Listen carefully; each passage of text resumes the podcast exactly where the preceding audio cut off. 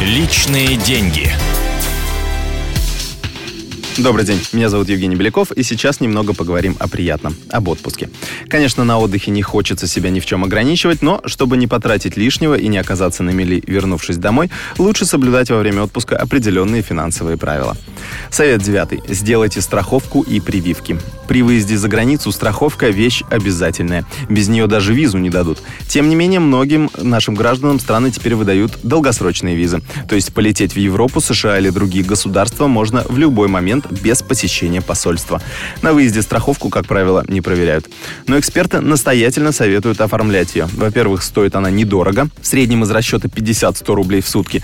При этом путешественник страхуется на значительную сумму от 30 тысяч долларов. Такая защита не помешает лечению за рубежом очень дорогое удовольствие, поэтому подстраховаться все же стоит. Говорю на собственном опыте, не будь у меня страховки, то мне пришлось бы выложить за эвакуацию из труднодоступного региона Непала и лечение в столице этой страны ни много ни мало 6 тысяч долларов. Все эти траты в итоге взяла на себя страховая компания. То же самое касается и прививок. Если вы намереваетесь отдохнуть в экзотических странах, узнайте, какова там эпидемиологическая ситуация.